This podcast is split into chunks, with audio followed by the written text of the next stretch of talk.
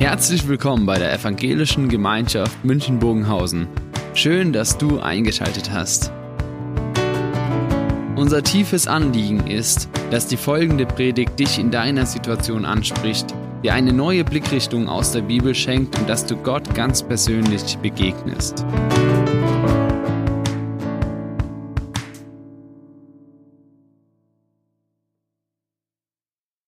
Grüß Gott, liebe Gemeinde.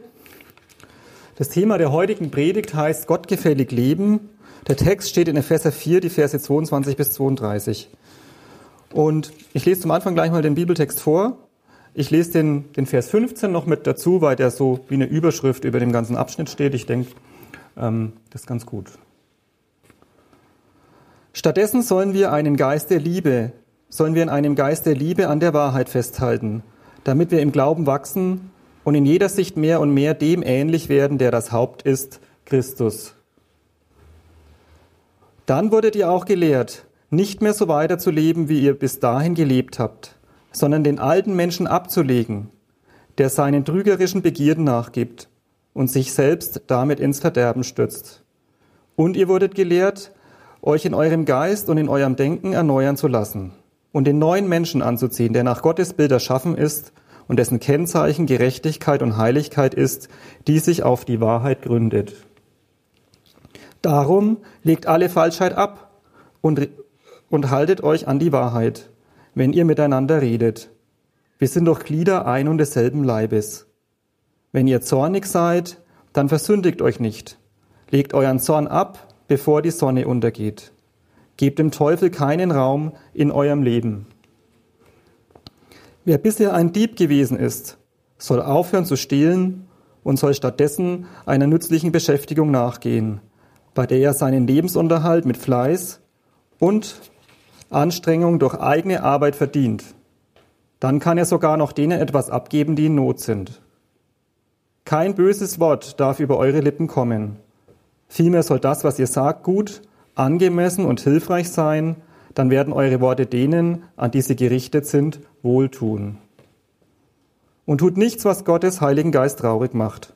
Denn der Heilige Geist ist das Siegel, das Gott euch im Hinblick auf den Tag der Erlösung aufgedrückt hat, um damit zu bestätigen, dass ihr sein Eigentum geworden seid. Bitterkeit, Aufbrausen, Zorn, wütendes Geschrei und verleumderisches Reden haben bei euch nichts verloren, genauso wenig wie irgendeine andere Form von Bosheit. Geht vielmehr freundlich miteinander um, seid mitfühlend und vergebt einander, so wie auch Gott euch durch Christus vergeben habt. Ja, was haben Sie gedacht? Was, wie haben Sie sich gefühlt, als ich Ihnen das jetzt vorgelesen habe? Der heutige Bibeltext ermahnt uns, ja, der spricht viele Dinge an, die besser laufen können. Und solche Ermahnungen, die kann man ja sehr unterschiedlich aufnehmen. Weiß nicht, vielleicht haben Sie zuerst an Ihren Mitchristen gedacht und gedacht haben, Mist, dass der heute nicht da ist. Ähm, oder ja, es hat Ihnen vielleicht Druck gemacht, so ein hoher Anspruch, ja, so viel. Oder Sie hatten eher Frustgedanken, habe ich alles schon probiert, bin ja schon lange Christ, hat alles nichts gebracht. Ja, oder es ist Ihnen vielleicht der ein oder andere Punkt aufgefallen, wo Sie gemerkt haben, da will mich der Heilige Geist verändern. Ähm, und das möchte ich angehen. Und genau das ist das Ziel der heutigen Predigt. Das Ziel ist, dass jeder, äh, dass der Heilige Geist jeden von uns den Punkt zeigt, wo er ihn verändern möchte und dass wir dann ohne Druck, ohne schlechtes Gewissen, fröhlich, gelassen, aber ernsthaft, ja, nicht aus eigener Kraft und Anstrengung, sondern in der Kraft des Heiligen Geistes diesen Punkt angehen. Und da möchte ich noch dafür beten. Herr, wir danken dir für dein Wort. Und ich bitte dich, dass ich es richtig auslege in deinem Sinne. Und ich bitte dich, dass du jeden von uns ansprichst, alle, die hier sitzen und auch von zu Hause zuschauen. Ich bitte dich, dass du jedem den Punkt zeigst, wo, wo du ihn ändern möchtest und dass du das dann auch tust. Amen. Ich bin davon überzeugt, dass wir, dass wir solche Bibeltexte in den falschen Hals bekommen krieg, können. Ja, am, am Anfang habe ich so ein paar Beispiele dafür aufgeführt, wenn es so ermahnend ist. Und immer wenn wir das falsch verstehen, dann denke ich, dann, dann vergessen wir immer so oder denken da nicht dran, was wir eigentlich glauben in dem Moment. Und deswegen möchte ich am Anfang dieser Predigt mit dieser Frage einsteigen, was glauben wir eigentlich? Und ich glaube, dass das wichtig ist, dass wir, in, dass wir in, richtig, in den richtigen Hals kriegen, diese Ermahnung, sage ich mal. Ja? Also wir glauben, dass Gott den Menschen nach seinem Ebenbild erschaffen hat, mit vielen guten Eigenschaften. Der Mensch ist fähig zur Liebe, zur Hilfsbereitschaft, zur Menschlichkeit, zur Kreativität. Und wir glauben aber auch, dass, ähm, dass alle Menschen gleichzeitig Sünder sind. Und was Sünde ist, das ist ganz, gar nicht so einfach zu erklären. Ja. Das ist so eine finstere Macht in uns, und hat viele unangenehme Auswirkungen, von denen in dem Bibeltext viele aufgezählt waren. Ja, böse Gefühle, Gedanken, Taten, die so aus uns rauskommen. Und letztlich trennt uns diese Sünde von Gott. Die steht zwischen uns und Gott wie so eine unüberbrückliche Mauer. Und mit dieser Sünde kämpfen die meisten Religionen und Philosophien. Und sie nennen das unterschiedlich, aber die meisten von ihnen versuchen irgendwie den Menschen besser zu machen, ja, heiliger, äh, sündloser, ja. Und das ist oft eine sehr mühselige Angelegenheit. Und wir Christen glauben, dass das nicht funktioniert. Wir erkennen natürlich an, dass man vielleicht durch Erziehung, durch Psychologie, durch Therapie viel erreichen kann. Wir nutzen das ja auch selber. Aber wir sind davon überzeugt, dass der Mensch letztendlich die Sünde nicht selbst besiegen kann. Nicht durch gute Taten, nicht durch eine gute Moralpredigt, wie die heutige vielleicht, ja, oder nicht durch Meditation. Martin Luther drückt es so aus in seinem Rüstgebet, kennen vielleicht viele, die aufgewachsen sind in der evangelischen Kirche. So lasst uns nun gedenken unserer Unwürdigkeit und vor Gott bekennen, dass wir gesündigt haben in Gedanken, Worten und Werken, und jetzt kommt's, auch aus eigener Kraft uns von unserem sündigen Wesen nicht erlösen können. Darum nehmen wir Zuflucht zu der grundlosen Barmherzigkeit unseres himmlischen Vaters, begehren Gnade um Christi Willen und sprechen, Gott sei mir Sünder gnädig. Wir Christen glauben, dass Gott zu uns gekommen ist. Und wir glauben weiter, dass Jesus für unsere Sünde am Kreuz gestorben ist, um uns von dieser Sünde zu erlösen. Wenn wir an ihn glauben, dann vergibt er unsere Schuld und Sünde, unsere bösen Gedanken, Worte und Taten.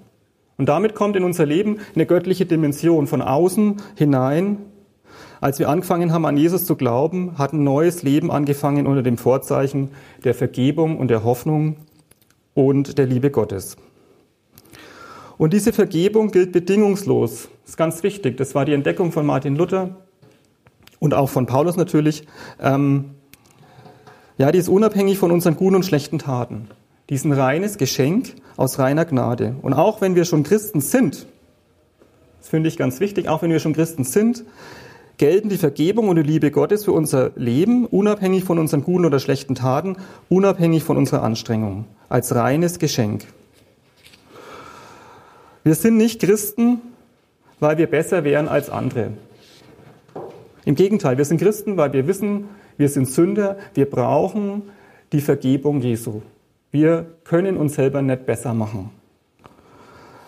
Und darum, darum dürften wir uns eigentlich auch nicht wundern über unsere eigene Sünde und über die Sünde unserer Mitchristen. Wir tun es natürlich dann doch oft, dass wir uns darüber wundern, vielleicht auch ärgern, aber eigentlich müsste uns das klar sein, wir sind Sünder und äh, deshalb sind wir Christen. Und jetzt schreibt aber der Paulus in unserem Text trotzdem, dass sich doch was ändern soll. Ja? Es soll sich doch was ändern bei uns in unserem Leben. Und diese Änderung, die ist aber anders. Ja? Die funktioniert anders, als ob wir selber aus eigener Kraft versuchen würden, uns zu verändern. Ja? Die ist anders. Was ist anders? Das Wichtigste ist, es geht nicht darum, dass wir uns die Liebe und Anerkennung Gottes irgendwie erarbeiten. Darum geht's nicht. Die Liebe, die Vergebung Jesu steht fest, auch wenn wir jeden Tag scheitern, ja, auch wenn wir jeden Tag wieder äh, die gleiche äh, Sünde machen. Und wenn uns vielleicht solche ermahnenden Texte Druck machen, wenn da so eine Angst aufsteigt, ob uns Gott noch lieben kann, weil wir es nicht schaffen, wenn vielleicht die Angst aufsteigt, ob mein Leben reicht, um Gott zu gefallen, dann denken wir in dem Moment nicht an das Evangelium, an das, was wir eigentlich glauben. Denn unser Leben, unsere Taten reichen nie. Das, was wir leisten, auch als Christen, reicht nie damit wir zu Gott passen, damit er uns annimmt. Aber seine Liebe, seine Vergebung, sein Bund zwischen uns und zwischen ihm und dir, der steht immer fest und er reicht immer, auch für die schlimmste und immer wiederkehrende Sünde. Und das nächste, was anders ist, Gott hat uns seinen Heiligen Geist gegeben, der uns ändert. Wir müssen uns nicht aus eigener Kraft ändern. Ja, wir müssen eigentlich immer nur äh, darum bitten, dass Gott uns ändert. Paulus drückt es so aus in Epheser 2. Und es steht ganz zwei Kapitel vor unserem heutigen Text. Der, der den Text im, sagen wir mal, der den, den Brief im ganzen Zug liest, hat es vielleicht sogar noch im Ohr. Noch einmal, durch Gottes Gnade seid ihr gerettet, und zwar aufgrund des Glaubens. Ihr verdankt eure Rettung also nicht euch selbst, nein, sie ist Gottes Geschenk. Sie gründet sich nicht auf menschliche Leistungen, so dass niemand vor Gott mit irgendetwas groß tun kann. Denn was wir sind, ist Gottes Werk. Er hat uns durch Jesus Christus dazu geschaffen, das zu tun, was gut und richtig ist. Gott hat alles, was wir tun sollen, vorbereitet. An uns ist es nun, das Vorbereitete auszuführen. Ja, und wenn vielleicht jetzt bei, bei Ihnen so beim Hören von diesen Ermahnungen das Gefühl so aufsteigt, das schaffe ich nie, dann sage ich, stimmt. Das, was in dem heutigen Bibeltext steht, das schaffen wir nie. Das ist überhaupt nicht zu schaffen als Mensch.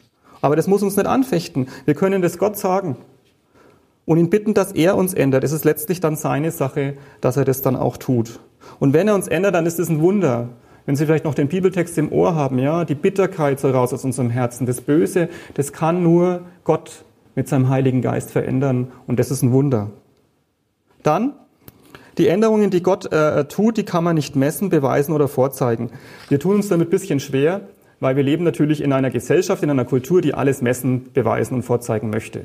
Weiß nicht, die, ob vielleicht von Ihnen jemand schon mal Psychologie studiert hat und dann erstmal sich wundert, dass man erstmal einen Statistikschein machen will, muss. Ja, wir wollen alles messen. Und es ist im Glauben nicht möglich.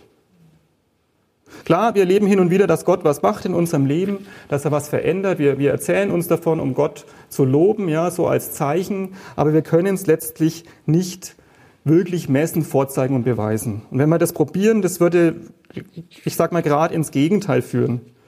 Ja, dass wir uns selber auf die Schulter klopfen oder dass wir vielleicht auf die anderen runterschauen, die noch nicht so heilig sind wie wir. Das wäre eigentlich das Gegenteil von dem, was Gott will.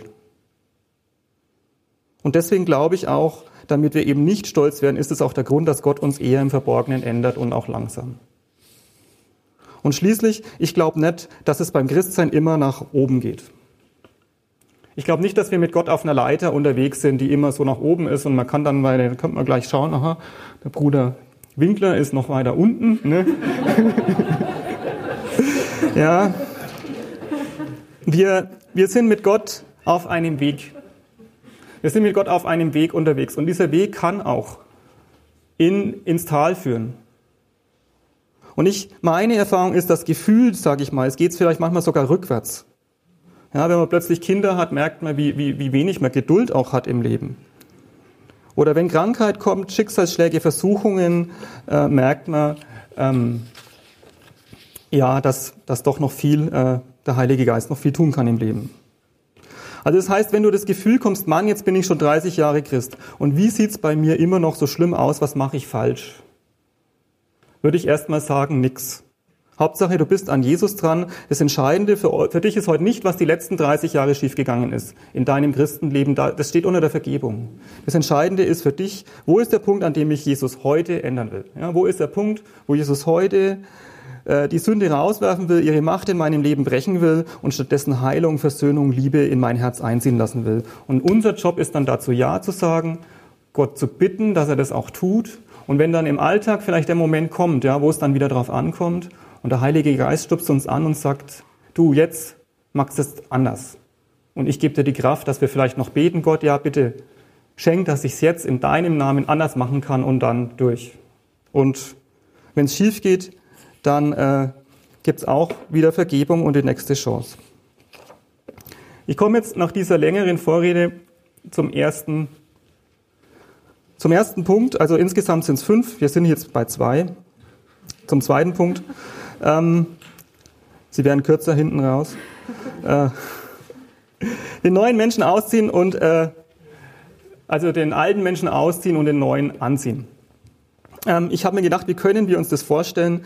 Ich drehe dazu ein kleines Lehrvideo zur Anschauung, dass man sich das vorstellen kann, wie das ausschaut. Das schauen wir uns jetzt mal an. Genau. Das ist genau das ist genau das Bild, das wir hier im Text sehen. den alten Menschen ausziehen, ja, ihn wegwerfen. Ich hätte eigentlich am besten noch das in den Fluss reinwerfen sollen, so ähm, der da war. Ähm, ja, das heißt, so alte, ungute Gewohnheiten an Gott abgeben. Ja, im Hinhalten sagen, Gott, ich gebe dir das, ich lasse es los, ich werfe es weg.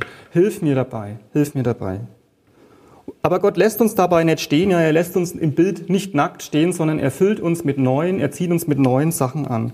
Er hat uns einen neuen Menschen geschaffen, viele gute Dinge, die wir stattdessen ansehen können, mit denen er uns füllen möchte. Und noch zwei Dinge, die vielleicht ist Ihnen das aufgefallen in diesem Video, ich habe so einen Umhang angezogen, ja. Ja, wenn wir uns ausziehen, dann sind wir nackt. Und äh, ich habe da den Umhang angezogen, der ist recht warm, äh, der schützt auch vor Blicken von anderen Spaziergängern da. Und ähm, übertragen auf unser Leben als Christ kann das ja die Vergebung und die Liebe Jesus symbolisieren. Ja, wenn wir Dinge ans Licht bringen, wo jetzt dann später die Rede ist, und, und, und Jesus hinhalten, dann stehen wir unter der Vergebung und die deckt es zu. Ja, wir müssen ja, äh, er liebt uns trotzdem, er vergibt uns und wir können das, das ist wie ein Schutzraum, dass wir das überhaupt anschauen können und überhaupt angehen können. Und dann gibt's ja noch so einen namenlosen Bruder in dem Video, der mir beim Anziehen geholfen hat. Ähm, wir sind ja nicht allein als Christen. Wir haben die anderen Christen. Die Gemeinde, den Hauskreis, die Glaubensgeschwister, auch ein Schutzraum von Menschen, die alle wissen, dass sie auch Sünder sind. Und die ja, wir können uns austauschen, uns helfen, um Rat fragen. Und ich sag mal, wir haben eine Gemeinde von Menschen, die uns, wir können uns gegenseitig beim Aus- und Anziehen da helfen. Und es ist vielleicht auch deutlich im Video, dass es gar nicht so einfach ist, vor allem das Anziehen. Ähm, das dauert. Dass Gott uns ändert, das ist ein Prozess unser ganzes Leben lang. Da fließt vielleicht so manches Wasser die Isar hinunter im Hintergrund. Da müssen wir auch nicht ungeduldig werden. Und ich habe jetzt aus diesen vielen Punkten, die hier steht, drei, die ich herausziehen möchte. Das erste ist die Arbeit. Das erste ist die Arbeit. Wer bisher ein Dieb gewesen ist, soll aufhören zu stehlen und soll stattdessen einer nützlichen Beschäftigung nachgehen, bei der er seinen Lebensunterhalt mit Fleiß und Anstrengung durch eigene Arbeit verdient. Dann kann er sogar denen noch etwas abgeben, die in Not sind. Was soll denn hier abgelegt werden? Abgelegt werden soll Diebstahl. Sich was aneignen, was einem nicht gehört. Und ich gehe mal davon aus, dass die, die wenigsten von uns vom Diebstahl gelebt haben oder leben. Aber es gibt ja auch kleinen versteckten Diebstahl, Steuerfragen, Unterschlagungen, die keiner bemerkt. Gott sagt, das passt nicht zum Christsein. Und gleichzeitig, was wir auch ablegen sollen, ist Schmarotzer sein, Nassauer sein, auf Kosten anderer leben, wenn wir in der Lage wären zu arbeiten. Müssen wir natürlich immer dazu sagen, wenn wir in der Lage wären zu arbeiten. Ablegen sollen wir auch Hotel Mama auch noch mit 30. Ja, gibt's. Man kann irgendwann einmal sich selber ernähren. Und was ist das Neue, das Positive, das wir hier anziehen sollen?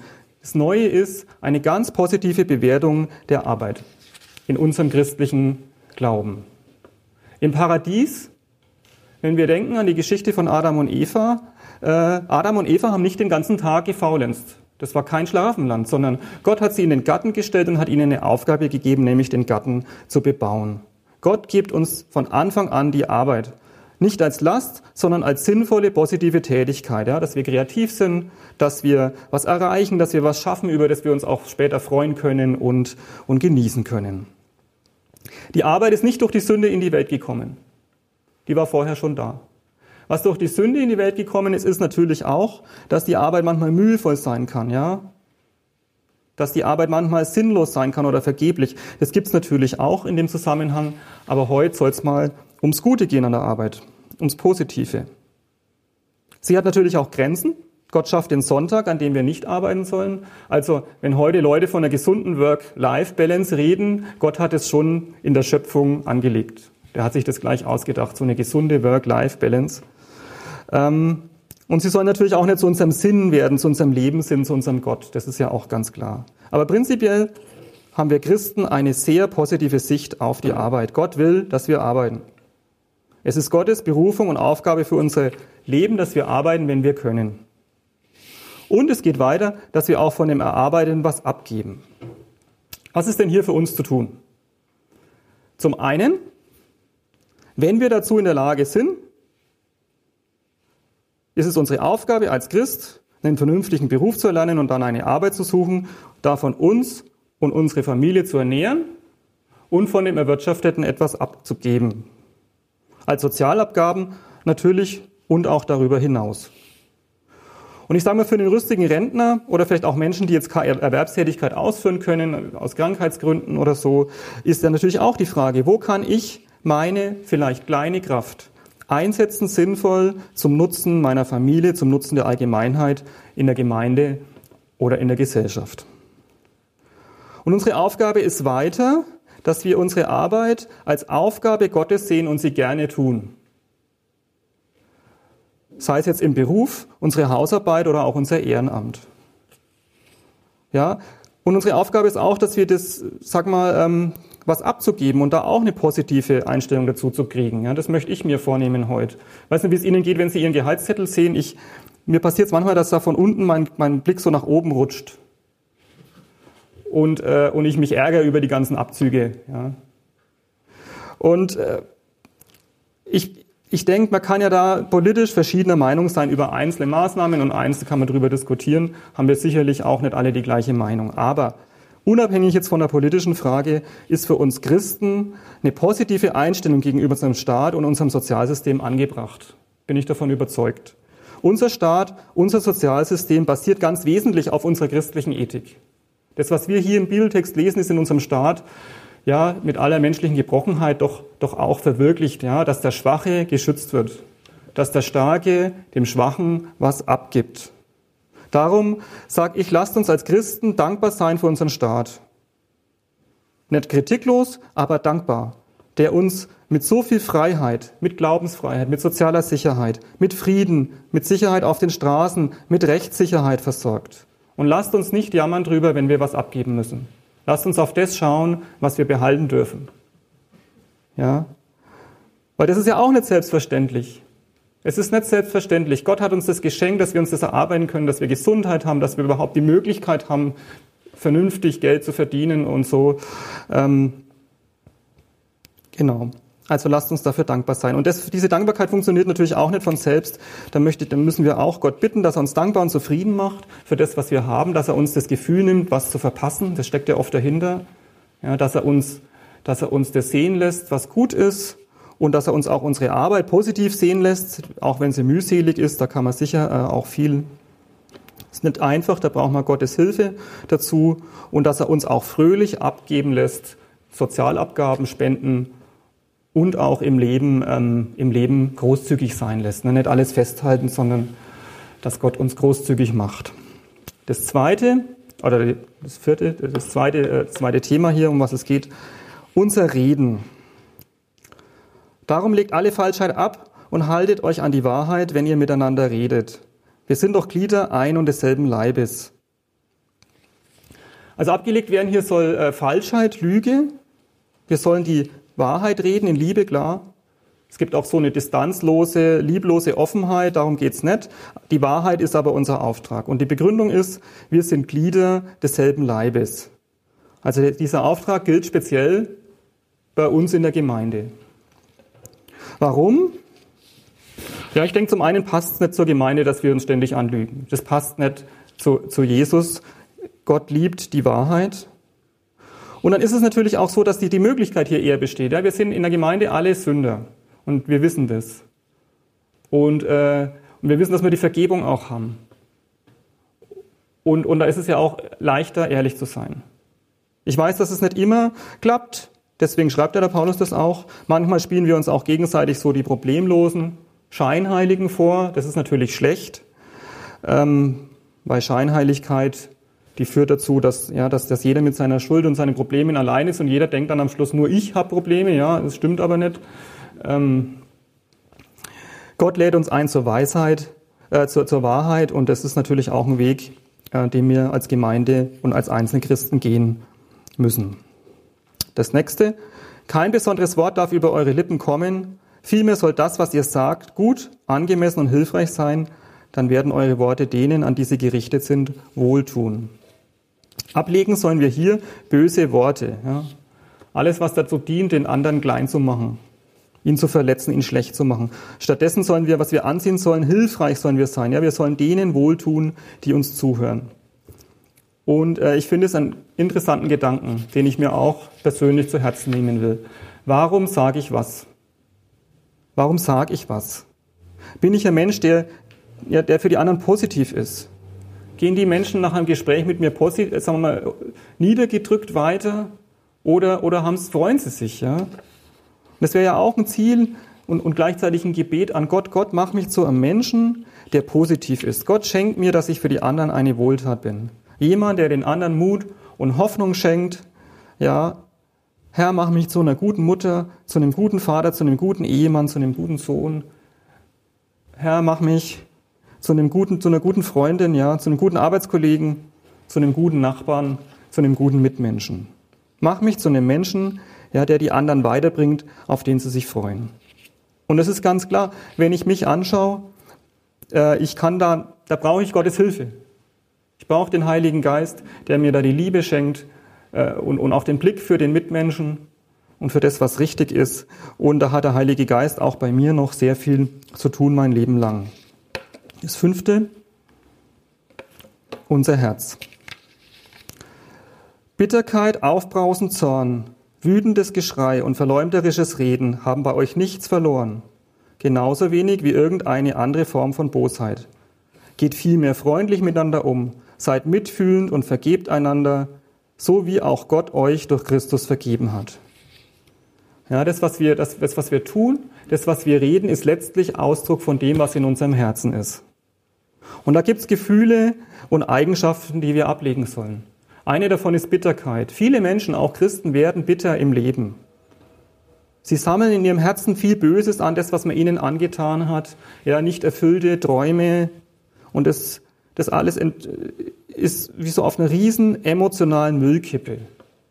Und in dieser Müllkippe suhlen sie sich ihr Leben lang. Verleumderisches Reden, Bosheit, dass Menschen, Menschen sich dran gewöhnen, dass sie Böses reden, Böses tun, ja, und dem anderen eins reinwirken. Wir sollen diese Dinge ausziehen, loswerden. Gott bitten, dass er uns davon befreit, immer wieder. Und ich denke, es ist wichtig, dass wir uns das als Christen fragen. Das ist eigentlich das Entscheidende. Wie, wie sieht's in meinem Herzen, in meinem Gefühlsleben aus? Und das muss ja jeder für sich, sieht ja kein anderer, muss ja jeder für sich ehrlich anschauen. Bin ich bitter? denke ich immer über Böses und Schlechtes nach. Kreisen meine Gedanken immer ums Negative? Habe ich Zorn oder Rachegefühle? Gibt es Menschen, mit denen ich im Streit bin?